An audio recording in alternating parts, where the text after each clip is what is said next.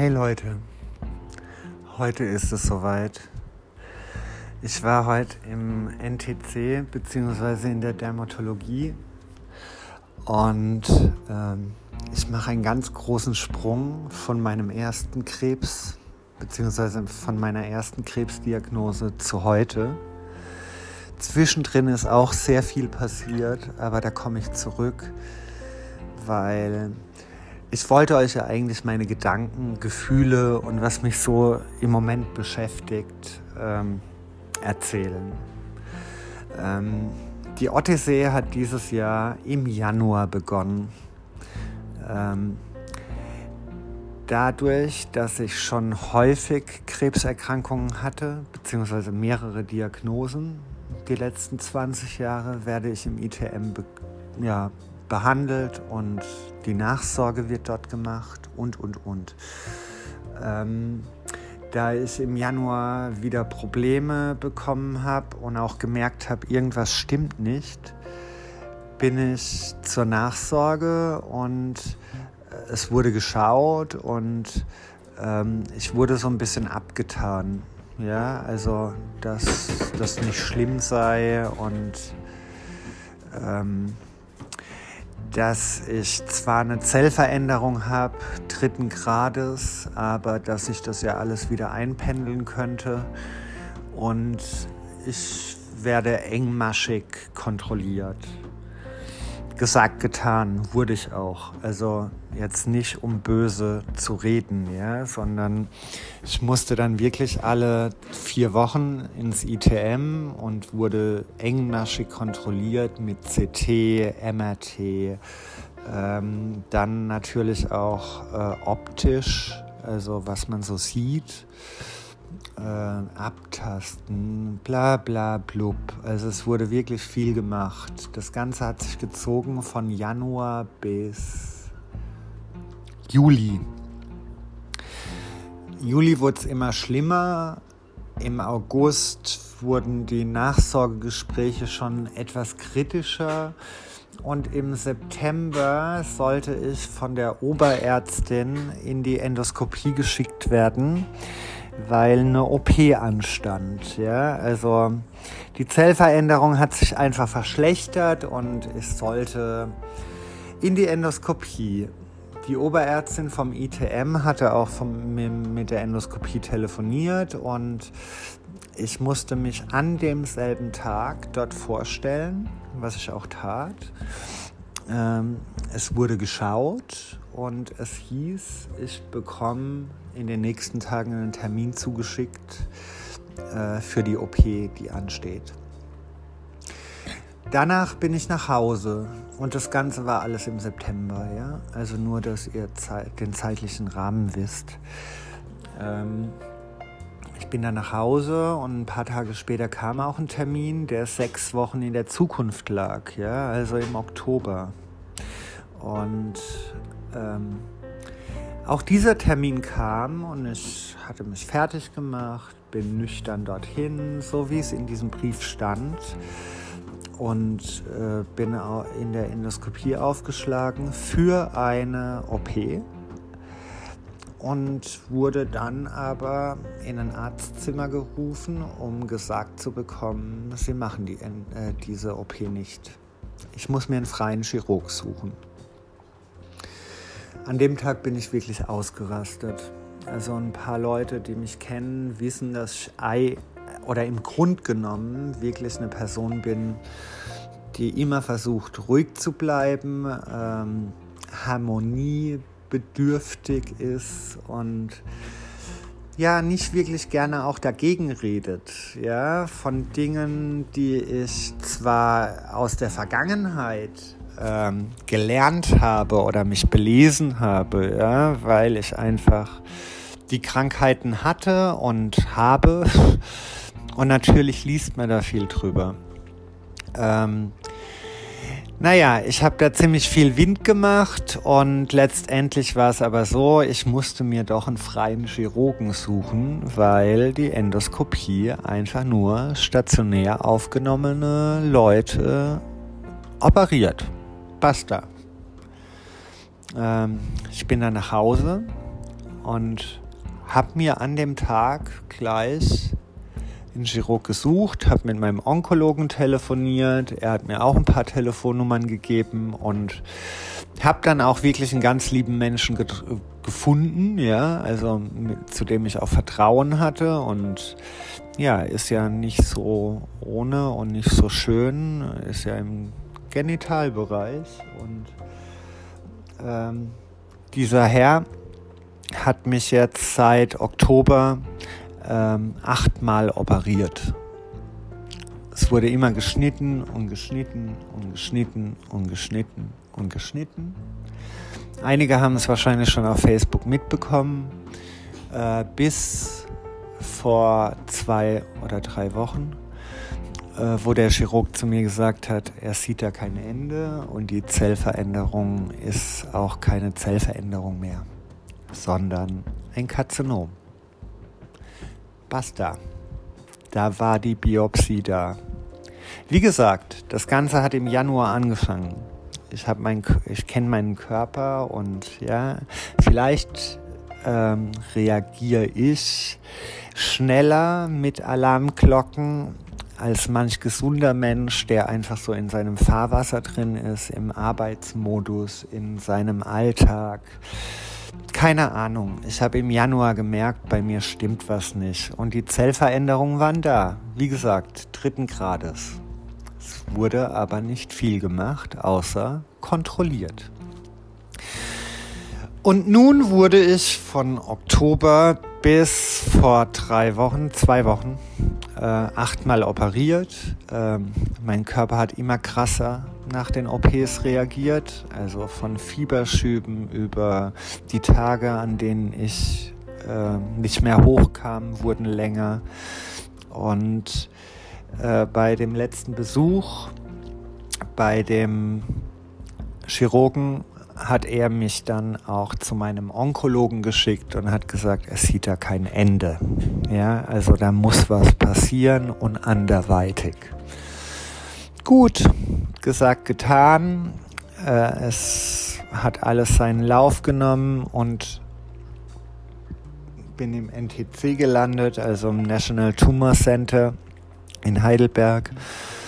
Ähm, hatte dort wirklich gute Gespräche mit Ärzten und erst war eine Bestrahlung angedacht. Äh, dadurch, dass ich aber schon vorgeschädigt bin zweimal, ja, und die Höchstdosen an Bestrahlung bekommen habe, äh, waren da große Bedenken, trotz diesem neuen Gerät, das sich HIT nennt.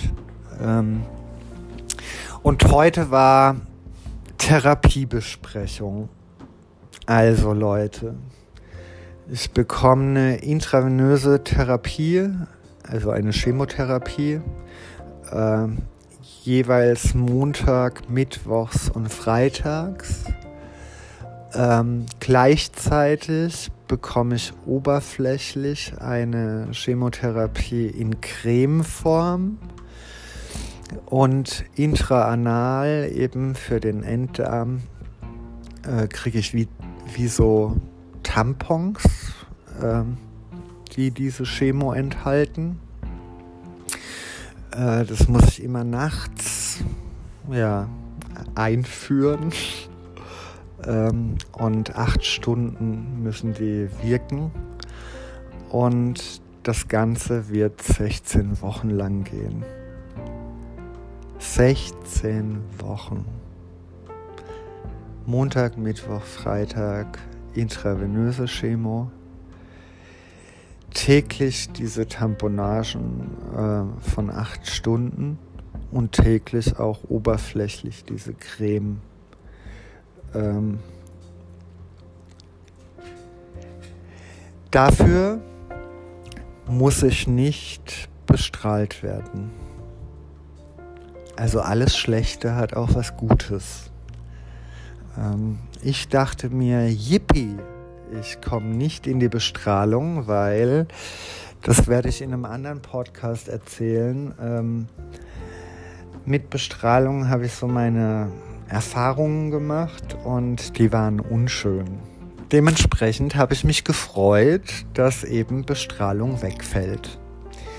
Und so habe ich auch heute bei der Ärztin geredet. Also sagte halt, dass ich mich echt freue, dass die Bestrahlung wegfällt und habe dann aber gleich auch einen riesen Dämpfer bekommen, ähm, weil, wie schon beschrieben, ich krieg drei Chemos, oberflächlich, intranal und eben äh, per Infusion, also geballt. Und auch mit Freunden treffen und ähm, ja, Spaß haben und so ist die nächsten 16 Wochen nichts drin. Ich denke mir im einen, was sind 16 Wochen gegen den Rest von meinem Leben? Nichts. Was sind die Schmerzen, die auf mich zukommen? Weil das habe ich gleich gesagt bekommen. Es wird kein Spaziergang. Ähm, in vier, sechs Wochen werde ich flach liegen und richtig flach liegen. Ähm, die Isolation wird beibehalten. Eigentlich wird diese Therapie nur stationär gemacht, aber dadurch, dass ich meine Erfahrungen im Krankenhaus gemacht habe, damals mit der Darm-OP, mit dem äh, Stoma und ja, beinahe gestorben, ähm, bin ich wirklich panisch, wenn ich stationären Aufenthalt höre. Und ich habe wirklich das große, große Glück, dass mein Onkologe und mein Hausarzt und jetzt auch der Operateur ja, total hinter mir stehen und für mich in die Bresche gesprungen sind, dass ich das Ganze ambulant machen darf. Also ich darf diese Therapie jetzt ambulant machen. Wird nicht einfach, weil, wie gesagt, ich bin zu Hause. Die Ärztin hat mir erklärt, in vier bis sechs Wochen, dadurch, dass ich das so häufig bekomme in der Woche, ja, und geballt, werde ich in vier bis sechs Wochen schon flach liegen. Ähm, aber ich liege lieber zu Hause flach als im Krankenhaus. Und ich bin auch fest davon überzeugt, dass ich das diesmal schaffe. Ich schaffe das wegen euch. Nicht nur, aber auch. Es ist schön zu wissen, dass es Menschen gibt, die hinter mir stehen und die mich gern haben. Die immer ein offenes Ohr haben, auch wenn ich manchmal nicht schreiben kann. Oder wenn es mich übermannt. Aber ich hoffe, ihr entschuldigt das. Ich weiß, dass ihr für mich da seid und das ist wirklich gut. Weil dafür lohnt sich. Ja, es lohnt sich für Freunde zu kämpfen und es lohnt sich für meine Familie zu kämpfen. Ja, und ich will einfach leben. Ähm, dieses Weihnachten wird wahrscheinlich sehr einsam mit meinem Mann zu Hause, obwohl ich das halt kenne, wie ihr alle, mit der Familie. Aber es bleibt uns wahrscheinlich nichts anderes übrig, weil das Ganze beginnt morgen. Ja, also heute hatte ich die Besprechung und morgen beginnt die Therapie. Ich war heute noch kurz im, kurz, ich war heute noch im ZT, also in diesem PET-CT mit dieser radioaktiven Flüssigkeit und unter anderem ist nicht nur mein Darm betroffen, sondern auch wieder Lymphknoten, wobei ich gesagt bekommen habe von dieser Professorin, ähm, mit der Chemo, die ich bekomme, geht sie davon aus, dass man am Ende meiner Therapie, also in 16 Wochen, auch die Lymphdrüsen in den Griff gekriegt, gekriegt hat. Ja, also ich muss einfach durchhalten und ich werde auch durchhalten und ich werde alles tun, um wieder gesund zu werden, weil ich möchte einfach leben. Es tut mir leid, dass ich so ein bisschen angekratzt bin, aber es war heute wieder viel Input und natürlich auch nicht nur schöner. Ja, ähm ich hoffe, ihr haltet mir die Stange und ich wollte euch einfach auf dem Laufenden halten, weil ich habe euch eigentlich schon die letzte Woche versprochen. Ich mache wieder einen Podcast und jeden Tag was, war was anderes. Von nicht gut gehen über Ärzte, über noch Untersuchungen, die ausstanden, bis heute eben zu dem Gespräch, wie die Therapie laufen wird. Ja, und also nochmal zusammengefasst, eben 16 Wochen, morgen beginnend, Montag, Mittwoch, Freitag immer die intravenöse Chemo ähm, und täglich die oberflächliche Chemo in Salbenform und die Tamponagen für intraanal also die sind quasi in der Chemo getränkt und ja, die müssen halt acht Stunden einwirken über Nacht. Ähm, ich werde euch weiter auf dem Laufenden halten und freue mich trotz allem auf die Weihnachtszeit, auch wenn ich nicht wirklich, ja, ähm, am öffentlichen Leben, wenn man das noch so nennen kann, äh, teilhaben kann. Wie gesagt, heute war auch wieder nur Abholung, Krankenhaus, nach Hause bringen und in meinen vier Wänden sitzen. Ähm, Ludwigshafen hat eine riesen 7-Tage-Inzidenz von über 400. Ähm, also ich bin wirklich auch ängstlich, was das betrifft. Vor allem, weil Dennis arbeiten muss. Aber wir versuchen äh, vorsichtig zu sein, auch hier in der Wohnung. Und mein Mann ist alles, was ich habe, neben meinen Hunden und meinen Freunden und auch euch. Ja, also ähm, er baut mich jeden Tag auf, er bringt mich zum Lachen und passt auf, ja, dass wirklich nichts passiert, auch im Job. Und